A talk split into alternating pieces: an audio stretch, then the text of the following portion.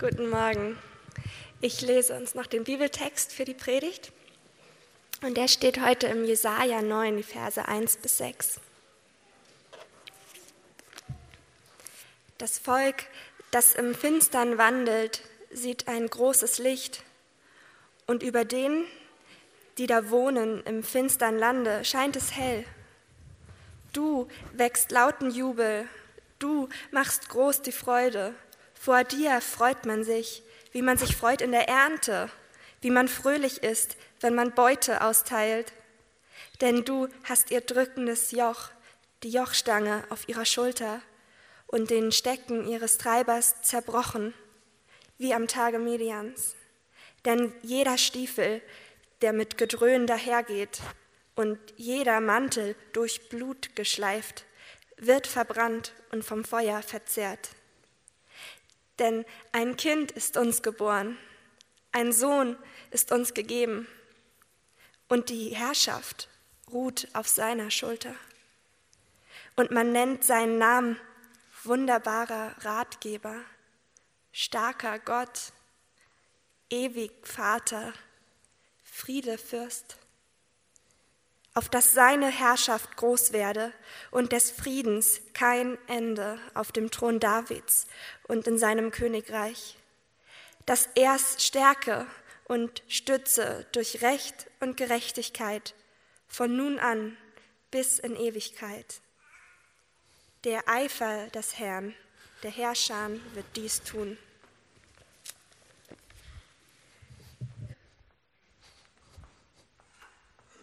Danke dir. Guten Morgen. Habt ihr es letzte Woche mitgekriegt? Die VW-Aktie ist äh, komplett abgestürzt. Habt ihr? Ziemlich. Ich meine, nach den Turbulenzen, was da so abgegangen ist, ähm, Winterkorn gefeuert, der neue CEO wackelt auch ganz schön und ist bald weg. Und dann diese Schmidt-Geschichte. Habt ihr das mitgekriegt? Ja? Mittleres Management in Florida, fast wie in so einem John Grisham-Roman. Ähm, also Krimi, so ein Wirtschaftskrimi. Und ähm, wer wird wohl kommen als nächster? Oder als, ähm, könnt ihr euch erinnern, als Steve Jobs Apple verlassen hat? Also das zweite Mal, jetzt für immer. Könnt ihr euch erinnern? War auch die große Frage, wer wird es übernehmen? Ja? Oder äh, ich glaube, letzte Woche war das auch beim ersten äh, oder bei St. Pauli. Da war Jansen ja Trainer, wisst ihr, ne? Ah, gut. Und da war auch die große Frage, wen würde man einsetzen? Oder jetzt beim ersten FC Köln, drei Punkte nach 14 Tagen, wahrscheinlich nach 15 Tagen immer noch drei Punkte. Wer wird als ne Dortmund für euch, die Sportbegeisterten? Wer wird nach Bosch kommen? Weiß man noch nicht. Ähm, das genau das Gleiche ist bei der CDU, SPD. Wer wird wohl da übernehmen nach den schlechten Wahlergebnissen? Die halten sich ja noch alle wacker, weil sie so da festkrallen alle, aber wer wird wohl kommen? Oder wenn der Papst abdankt, jetzt sind wir bei, bei Kirche, stellt euch vor, der hört mal auf. Bald. Ist ja auch nicht mehr so jung. Wer, wer wird eingesetzt werden? Wen würdet ihr einsetzen? Oder ich weiß, einige von euch haben eine eigene Firma oder eine eigene Kirche, ne, eine eigene Firma. Und ähm, ja, man fragt sich, okay, irgendwann höre ich auch auf zu arbeiten. Wen setze ich dann da ein als Nachfolger? Wen würdet ihr einsetzen? Wen holt man sich bei solchen Sachen? Das ist die Frage. Guckt nicht auf Mike, der macht nur das Mike. Aber nee, Wen holt man sich? Würdet ihr ein Baby einsetzen? Würdet ihr an diese Stellen, die ich gerade gesagt habe, würdet ihr da ein Baby hinsetzen und sagen, hier, klein, süß, bisschen speckig an den Beinen, Baby, hat jetzt das Sagen hier. Würdet ihr das machen? Wer würde sowas machen? Bei seiner eigenen Firma oder bei der CDU? Ist ein Kindergarten, ne? weiß ich auch. Aber wer würde das machen? Wer würde an diese CEO-Stellen, an diese Chefstellen ein Baby, ein Baby einsetzen? Ja, und warum sollte Gott ein Baby in die Welt setzen, in die Welt einsetzen sozusagen? Habt ihr schon mal darüber nachgedacht? Warum setzt Gott ein, ein Baby ein? Als, als, als, als den Retter oder als den Weltenretter, als den, der alles gerade machen soll. Warum? Warum ist das Weihnachten in so vielen ähm, Evangelien und an allen möglichen Stellen, warum geht es da erstmal nur um das Baby? Warum um das Baby? Das Baby wird eingesetzt. So, und wenn ihr das hört, was ist euer erster Gedanke vielleicht? Warum das Baby einsetzen? Was könnte der Grund sein? Was könnte der Grund sein, warum Gott ein Baby als CEO der Welt einsetzt? Und ich glaube, das ist mein erster Gedanke war, Gott sagt damit, hab keine Angst. Und die Engel singen das ja auch. Ne? Wenn ihr die Weihnachtsgeschichte ein bisschen im Hinterkopf habt, da kommt so ein Engelchor und der sagt, der große Engel, der größte von allen, fürchtet euch nicht. Habt keine Angst. Habt keine Angst. Ja? Und Leute, wahrscheinlich ähm, von einem Baby muss man ja auch keine Angst haben. Wer hat Angst vor einem Baby? Keiner. Ja? Man muss keine Angst vom Baby haben. Und Gott will damit sagen, habt keine Angst vor mir. Ich gebe euch ein Baby. Keine Angst. Fürchtet euch nicht. Keine Angst vor mir. Bei uns ist das ja oft, wenn wir mit Gott zu tun haben, dann, dann bei uns funktioniert das ja meistens ein bisschen anders, wenn wir nicht gerade an das Baby denken. Wenn wir mit Gott in Berührung kommen, oft ist es so, dann denken wir an das Erste, an was wir denken, ist, was will Gott von mir? Habe ich was ausgefressen, habe ich was nicht? Was, was, was, war, was, war, was wollte Gott nochmal von mir? Ja? Ah ja, er will ja, dass ich dies und das tue und dies und jenes soll ich nicht mehr tun. Das ist ziemlich fest in unseren Köpfen drin. Wenn wir in irgendeiner Form mit Gott in Berührung kommen, dann ist es das. Er will, er will zum Beispiel, dass ich nicht zu viel trinke. Ist ja auch, ist ja auch schlau, so, sonst geht mein Körper irgendwann kaputt. Also, er mag keinen Alkohol, also verdirbt er mir den ganzen Spaß und ich sollte ganz damit aufhören, ja? Oder er will nicht, dass ich zu viel feiere. Gleiche Gründe. Oder er will, dass ich, ja, er möchte ja, dass ich von meinem Geld ein bisschen was abgebe, ja. Und wenn ich es nicht tue, ai, ai, ai, dann äh, mag ich, vielleicht kriege ich ein Problem mit mir, äh, er mit mir. Vielleicht passiert das dann. Also wäre wär blöd. Ich will das natürlich nicht, dass er ein Problem mit mir kriegt. Also gebe ich doch ein bisschen. Aber gerade so viel, dass es gerade so reicht, dass ich, ja, oder er möchte, dass ich die ganzen Leute, meine Nächsten, meine Nächsten, dass ich die lieb habe. Dass ich sie liebe, dass ich für sie bin, dass ich, dass ich ähm, einige Sachen aufopfere, damit es ihnen besser geht. Und wenn ich das nicht mache, naja, gut, irgendwie, ich komme schon aus der Nummer irgendwie raus, aber so richtig gut findet er das nicht. Wir denken, wenn wir nicht machen, was Gott von mir will, dann, dann kriege ich vielleicht ein Problem mit mir. Und einige von uns gehen fast so weit, dass wenn ich das nicht mache, wenn ich richtig böse mal war, dann mache ich mir fast Sorgen an der einen oder anderen Stelle. Da habe ich fast ein bisschen Angst. So, und Gott schickt ein Baby und sagt, vergesst das in eurem Kopf. Vergesst es. Habt keine Angst. Überhaupt keine Angst müsst ihr haben. Wenn, er, wenn, wenn Gott als König gekommen wäre, ja, oder gleich als Herrscher und hat gesagt, hier, was davor war, ist nicht so wichtig. Jetzt bin ich König, ich bin Herrscher, ich bin der Boss hier, ich bin General, ich bin Chef. Dann hätten wir damit arbeiten müssen. Ja, dann hätten wir damit umgehen müssen. Dann hätten wir uns irgendwie mit diesem riesen, mit dieser riesen Autorität sozusagen abgeben müssen und das irgendwie drehen müssen. Aber er kommt als Baby.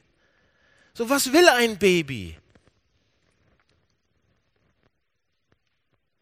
Essen und pupsen. ja. Mehr nicht. Und lieb gehabt werden. Es will lieb gehabt werden. Und Leute, wisst ihr was? Dem ist es ganz egal, wer ihr seid. Dem Baby ist es auch ganz egal, was ihr jemals getan habt. Ein Baby ist sowas egal. Es vertraut.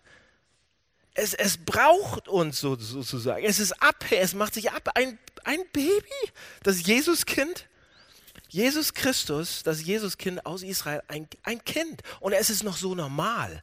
Es, ist ja, es kommt ja noch nicht mal als Celebrity, so irgendwo in ein Königshaus reingeboren oder mit rotem Teppich oder Hubschrauber oder Staatsempfänge. Überhaupt nichts davon. Jesus hatte gar nichts von dem allen. Der hatte kein Geld, der hatte keine Reputation, ja, dass er keine Referenzen, keine kulturelle Macht.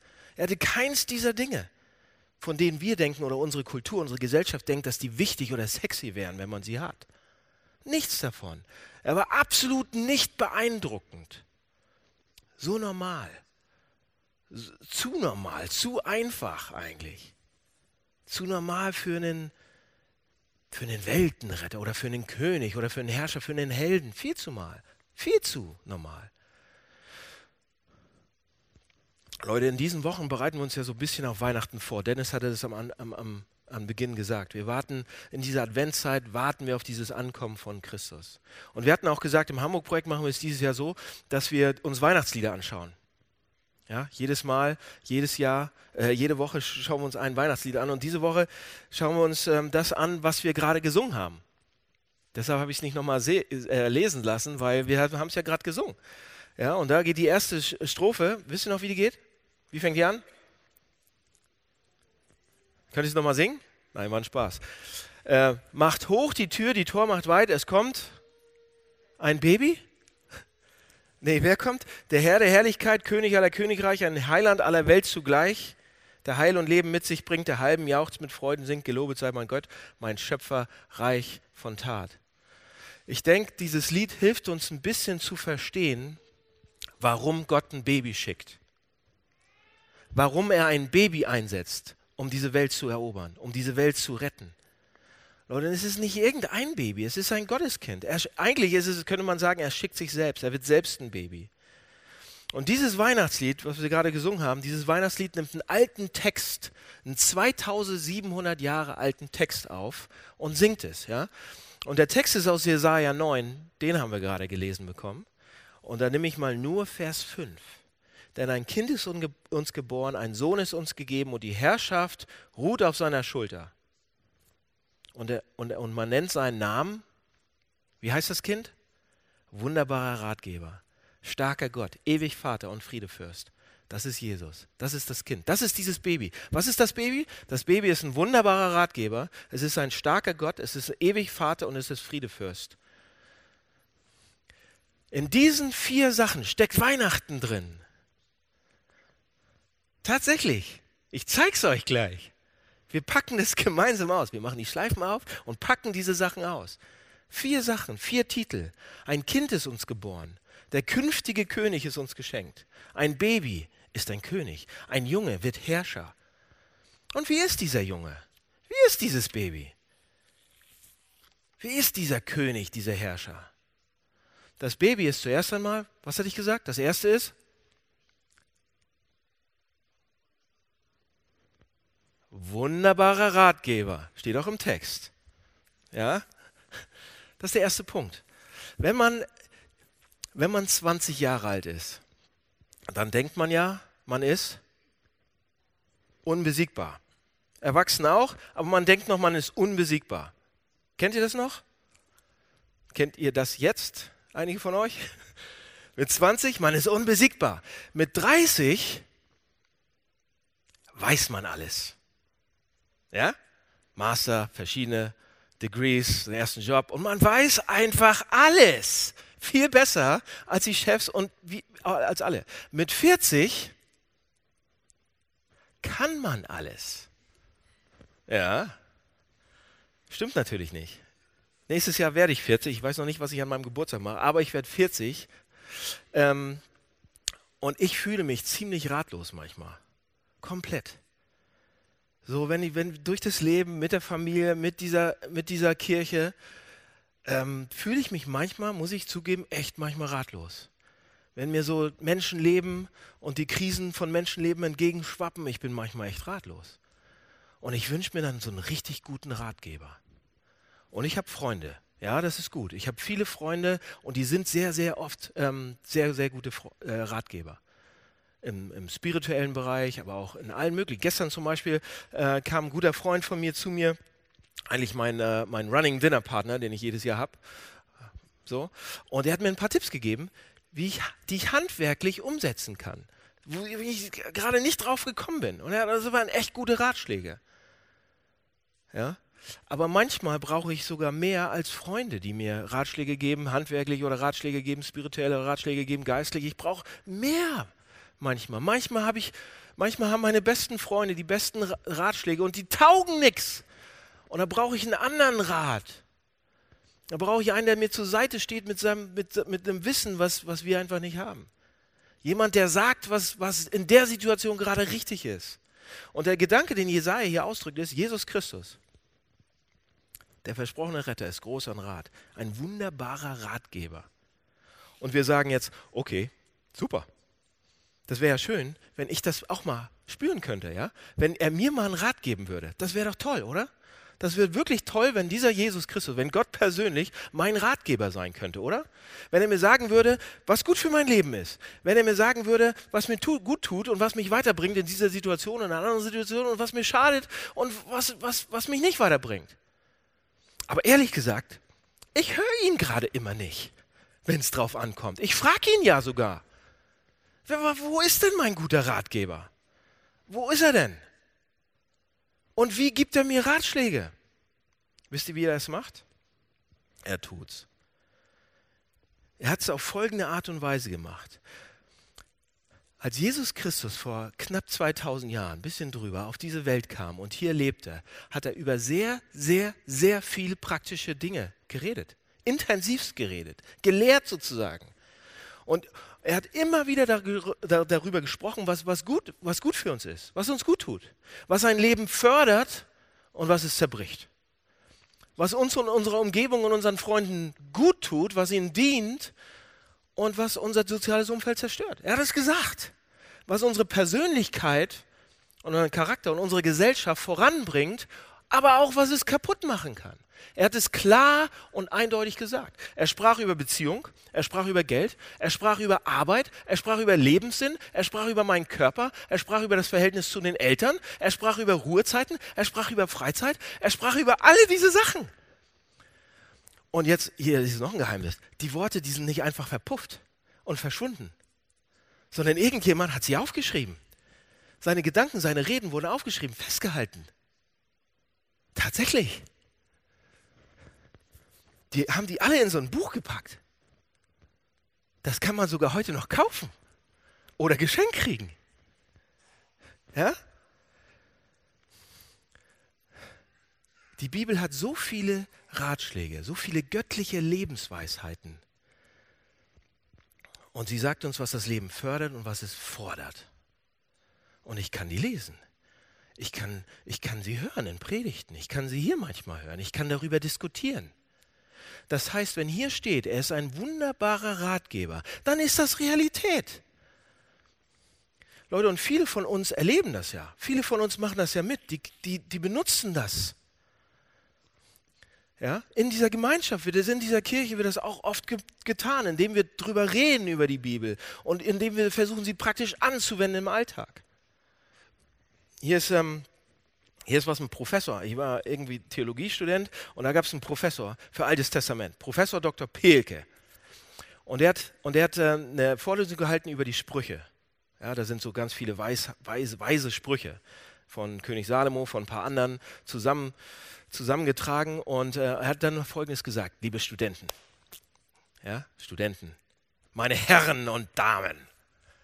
Und dann hat er gesagt, ich verspreche Ihnen, ich verspreche Ihnen, wenn Sie die Sprüche durchlesen,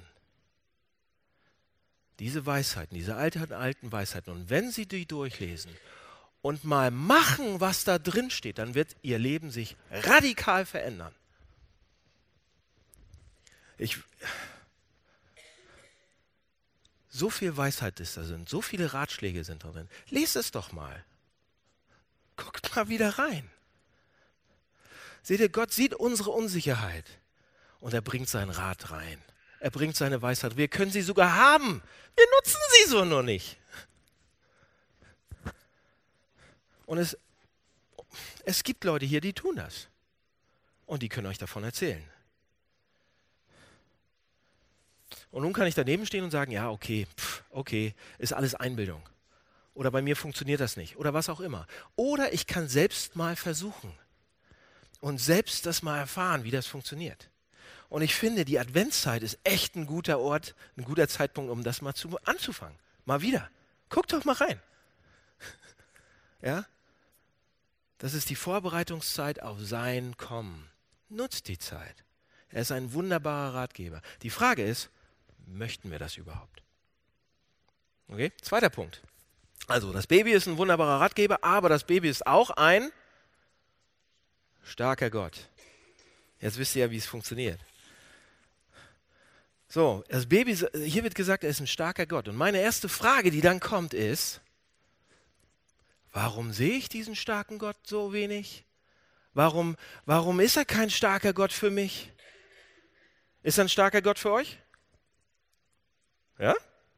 Warum ist er kein starker Gott für mich, für uns? Wisst ihr warum? Weil ich selbst noch zu stark bin. weil ich selbst noch viel zu stark bin, weil wir selbst noch viel zu stark sind. Erst wenn wir komplett schwach sind, sehen wir, wie stark er ist. In meinem Alltag, in unserem Alltag rennen wir die ganze Zeit rum. Wir arbeiten und tun dies und das und machen. Wir haben die, alle Lösungsansätze, besonders die Männer. Ja, wir sind die Starken. Wir sollen es ja auch sein. Wir, wir müssen es manchmal auch sein. Manchmal nicht. Manchmal sollen wir es auch nicht sein. Sind wir dann trotzdem. Und bei den Frauen ähnlich. Wir müssen heute zu stark und wir sind auch gerne stark. Wir sind selbst so stark und drehen, drehen die Welt mit allen unseren Ambitionen, mit unseren Plänen und mit unseren Visionen. Wir sind doch die, die Welt am Laufen halten. Wir brauchen ihn überhaupt nicht. Für was denn? Für eine Gehaltserhöhung? Brauchen wir Gott für eine Gehaltserhöhung? Für den richtigen Job, damit ich mir aus meinen fünf guten Jobs einen guten aussuchen kann?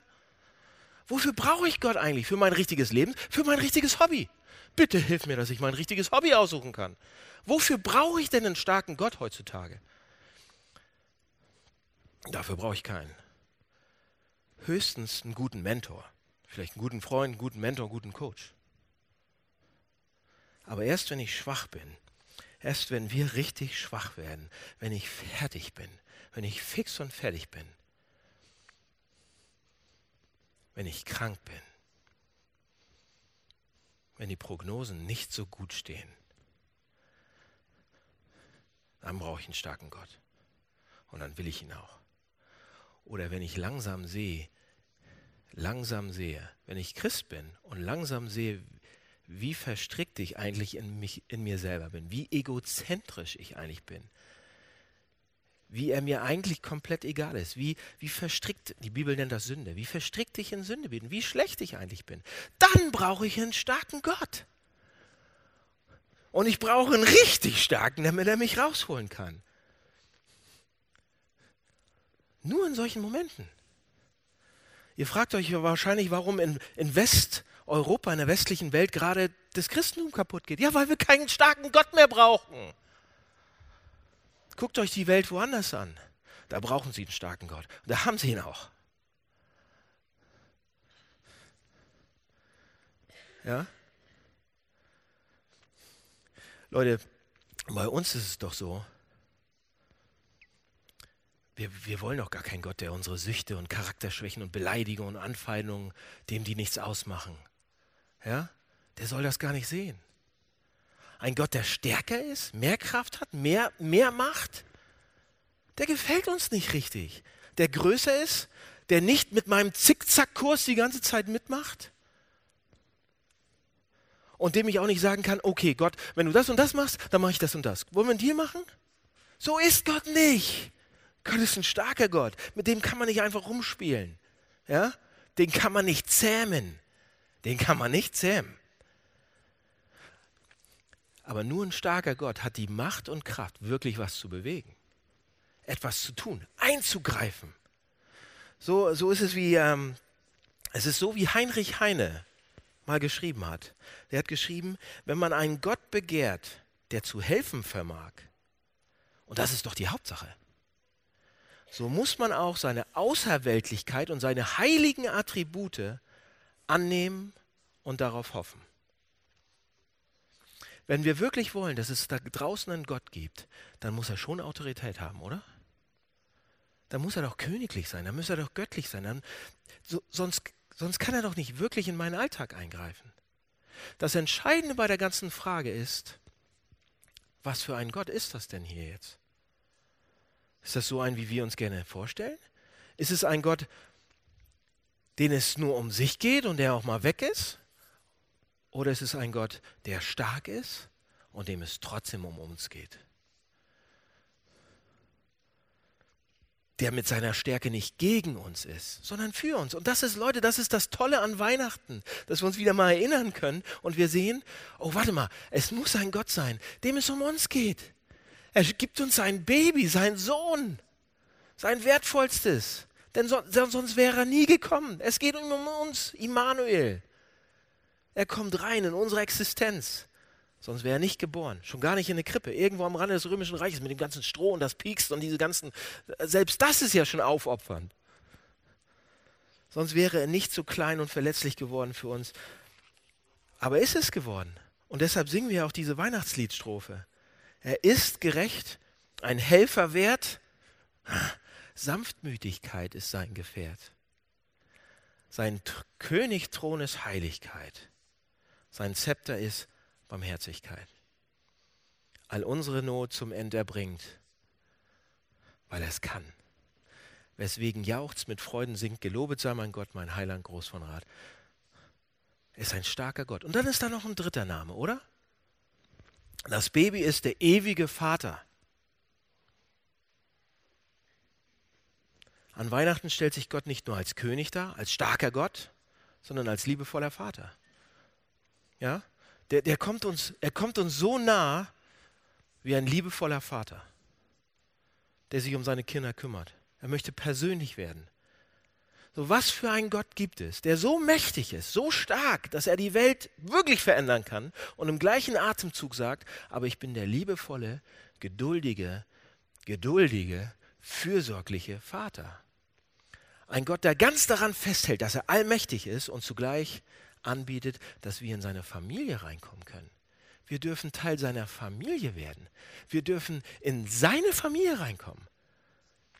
Leute, und wenn wir dann vorspielen, vorspulen so ein bisschen, von Weihnachten vorspulen und schauen, wie Jesus wirklich war, was Jesus gemacht hat und was für eine väterliche, mütterliche, liebevolle Art und Weise er hatte und mit Menschen umgegangen ist.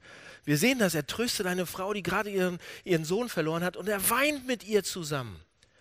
Er ist so dicht bei ihr. Er nimmt die Hand eines kleinen Mädchens, das gerade eingeschlafen war, gestorben war, und sagt, Talita kum, kleines Mädchen, kleines, mein kleines Mädchen, steh auf. und er gibt ihr neues Leben. Es ist der allmächtige Gott, der über den Glauben einer ganz einfachen Frau staunt. Sagt, wow. Ja? Und er sieht eine Menschenmenge vor sich und sieht ihre Sorgen und Nöte und ist voller Mitleid und Sorge.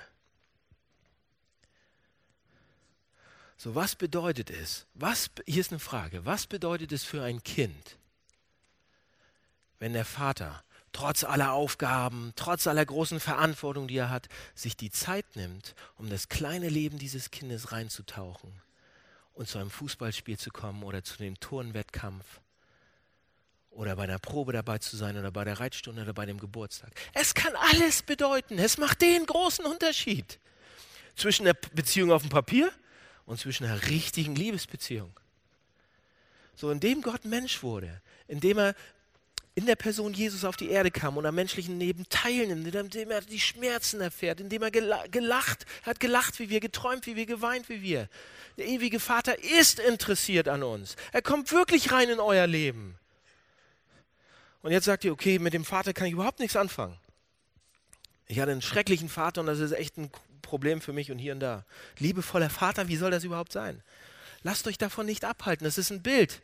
Und gerade Jesaja gebraucht hier ein alternatives Bild, auch ein paar, paar Texte weiter, und sagt: Die Liebe und Treue und Fürsorge von Gott ist wie die von einer Mutter zu ihrem Kind auch. In Jesaja 49. Da sagt er, könnte eine Mutter es fertigbringen, ihren Säugling zu vergessen Hat sie nicht Mitleid mit dem Kind, das sie in ihrem eigenen Leib getragen hat? Und die, und die Implikation ist natürlich nicht. Natürlich würde Gott uns nie vergessen. Und dann fügt sie Jesaja noch hinzu. Wisst ihr, der setzt noch einen drauf. Und er sagt, und selbst wenn die Mutter ihr Kind vergessen würde, ich vergesse euch nicht, sagt Gott. Also der meint es ernst. Der will wirklich mit uns sein. Der will unser Vater sein. Der will unsere Mutter sein.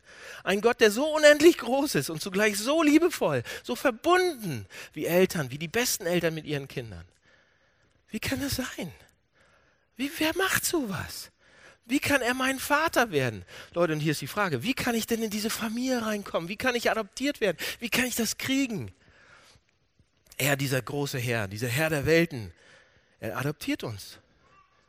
Ja, macht er. Wie? Indem er für uns bezahlt. Muss man das? Er verlor das Universum, er verlor seine Herrlichkeit, er verlor seine Stärke, seine Schönheit, alles. Und dann schaut er, dann, er verlor alles. Er hat alles verloren, er verlor sein Leben. Und dann schaut er dich an, oder dich und uns schaut er an und sagt, hat sich gelohnt. Es hat sich gelohnt, alles zu verlieren, damit ich dich und dich und dich bekomme. Das ist es wert. Das ist es wert. Wisst ihr, was das bedeutet? Er liebt uns mehr als alles andere. Er liebt uns mehr als alles. Er liebt dich mehr als die Welt. Er war bereit, alles gehen zu lassen, um uns zu bekommen. Versteht ihr das Ausmaß davon? Ich nicht. So ein bisschen, so ein bisschen.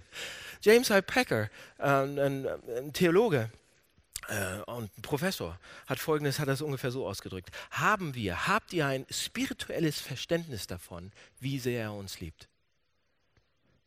Bringt uns das zum Schmelzen manchmal, zum, zum Weinen. Ist das Realität für uns? Können wir es einatmen? Können wir es fühlen? Können wir es probieren? Können wir es berühren? Wissen wir, wie unterschiedlich wir sein würden, wenn wir die Größe seiner Liebe verstehen würden? Wir sind Gott so wichtig, dass er alles dran setzt, uns zurückzugewinnen, um bei uns zu bleiben. Ja? Obwohl er uns kennt, obwohl er die Risse kennt in unseren leben so und die, die wir selbst reingeritzt haben oder die andere Leute reingesetzt haben wo er unsere Unvollkommenheiten, wenn er, wenn er uns aus der Nähe sieht, ja, er sieht, wie, wie wir miteinander umgehen, wie wir mit anderen umgehen, wie wir mit mir selber, er merkt, wie, wie wir ihn behandeln. Er sieht, dass wir nichts von ihm wollen, dass wir unser eigener Gott sein wollen und handeln wollen und machen wollen, was wir leben. Aber anstatt zu gehen, anstatt uns rauszuschmeißen, er kommt zu Weihnachten. Er kommt zu Weihnachten jedes Jahr. Er kommt wieder. Das ist eine Erinnerung. Er kommt. Er kommt in diese Welt. Er hat das Leben gelebt, das wir hätten leben sollen. Er starb den Tod, den wir hätten sterben müssen. Er, lebt, er lebte die Verachtung von Menschen und die Misshandlung und die Entstellung am Kreuz an unserer Stelle. Und dadurch ist uns vergeben. Dadurch dürfen wir in die Familie reinkommen. Wir dürfen reinkommen. Er hat es geregelt für uns. Wir bekommen neuen Namen. Wir bekommen eine neue Identität, die uns fest, die, die fester ist als alles andere, was Menschen über uns denken. Und das ist Gnade. Und das, das, das Weihnachten schon das, das Vorzeichen davon. Das ist die gute Nachricht von Weihnachten. Ja, ich kann sagen, ich hoffe nicht mehr auf mich selbst, auf das, was ich mache, sondern auf jemand anderes. Und Leute, immer wenn wir das vergessen, immer da, wo gesagt wird, ah, du musst aber ein gutes moralisches Leben führen. Du musst aber, oh, sonst kriegst du keine Geschenke. Warst du auch ein artiges Kind? Tim? Scheiße Antwort. Auch nicht richtig. Ja? Immer da, wo gesagt wird, du musst ein gutes moralisches Leben führen, um von Gott angenommen zu sein, dann wird aus dem christlichen Leben Religion. Dann gilt wieder das Prinzip, tu was und Gott wird dich belohnen. Doch gerade das hat Jesus, das hat er aufgebrochen, das nimmt er, das macht den christlichen Glauben so einzigartig, so anders als alle anderen Gottesvorstellungen, komplett. Ein Gott, der kommt, der Mensch wird, der selbst Ungerechtigkeit erleidet und dadurch Vergebung und Erlösung schenkt. Und er tat es für uns, an unserer Stelle. Das ist Weihnachten. Das ist auch Weihnachten und das bewegt mich. Das bewegt mich komplett. Ja, die Tatsache, dass Jesus kommen musste, leiden musste, zeigt mir, wie ernst es um mich steht. Zeigt mir, wie viele Risse ich in meinem Leben habe. Der Zauber ist eigentlich weg. Aber gleichzeitig zeigt mir sein Kommen, wie sehr er mich liebt. Er gibt alles auf. Dass Jesus tatsächlich gekommen ist, bedeutet, dass er meinen Zauber wiederherstellt, dass er mir vergeben hat und dass er bei mir bleibt. Und das fasziniert mich an Jesus. Das fasziniert mich an Jesus. Und dann muss ich, dann muss ich an dieses eine Weihnachtslied denken. Wenn wir als Familie an Heiligabend vor dem Weihnachtsbaum oder Volkskrippe oder wo auch immer und dieses Weihnachtslied singen, ich stehe an deiner Krippen hier.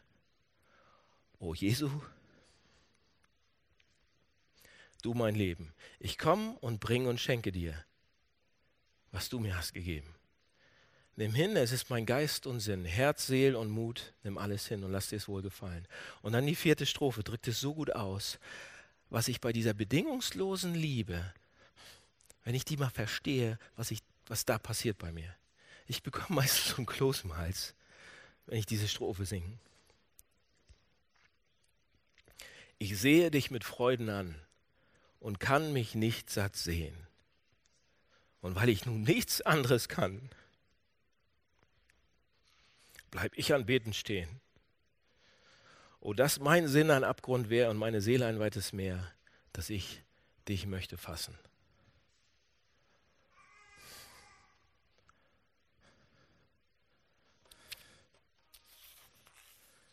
Leute, das ist Weihnachten.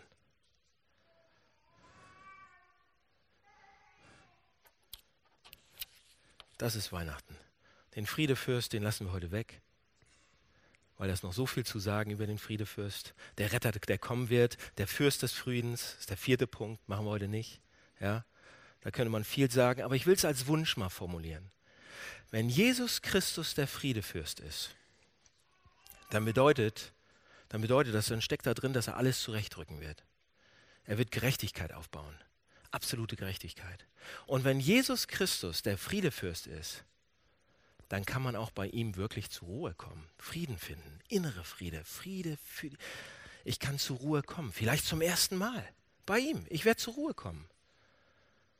Und wenn Jesus Christus der Friedefürst ist, dann hat das auch etwas zu tun mit diesem nach Hause kommen wollen.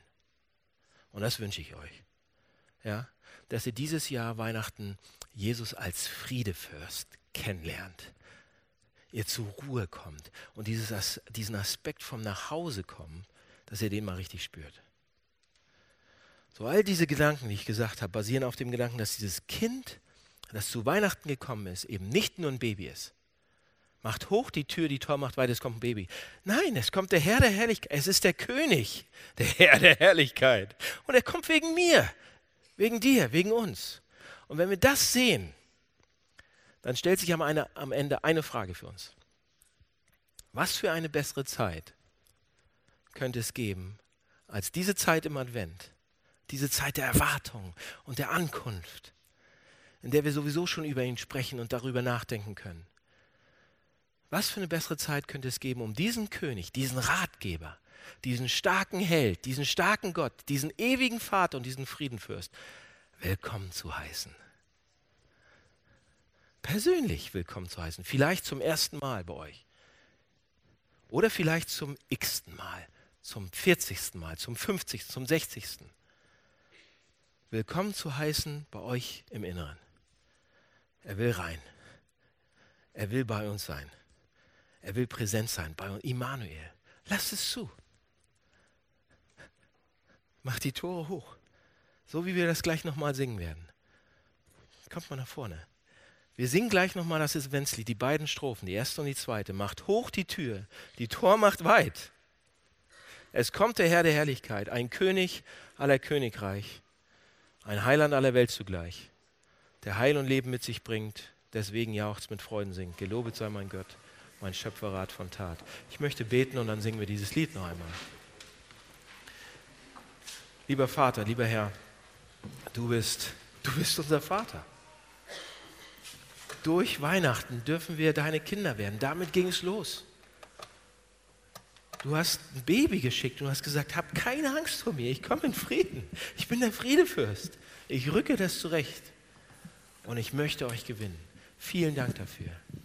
Das ist unglaublich. Amen.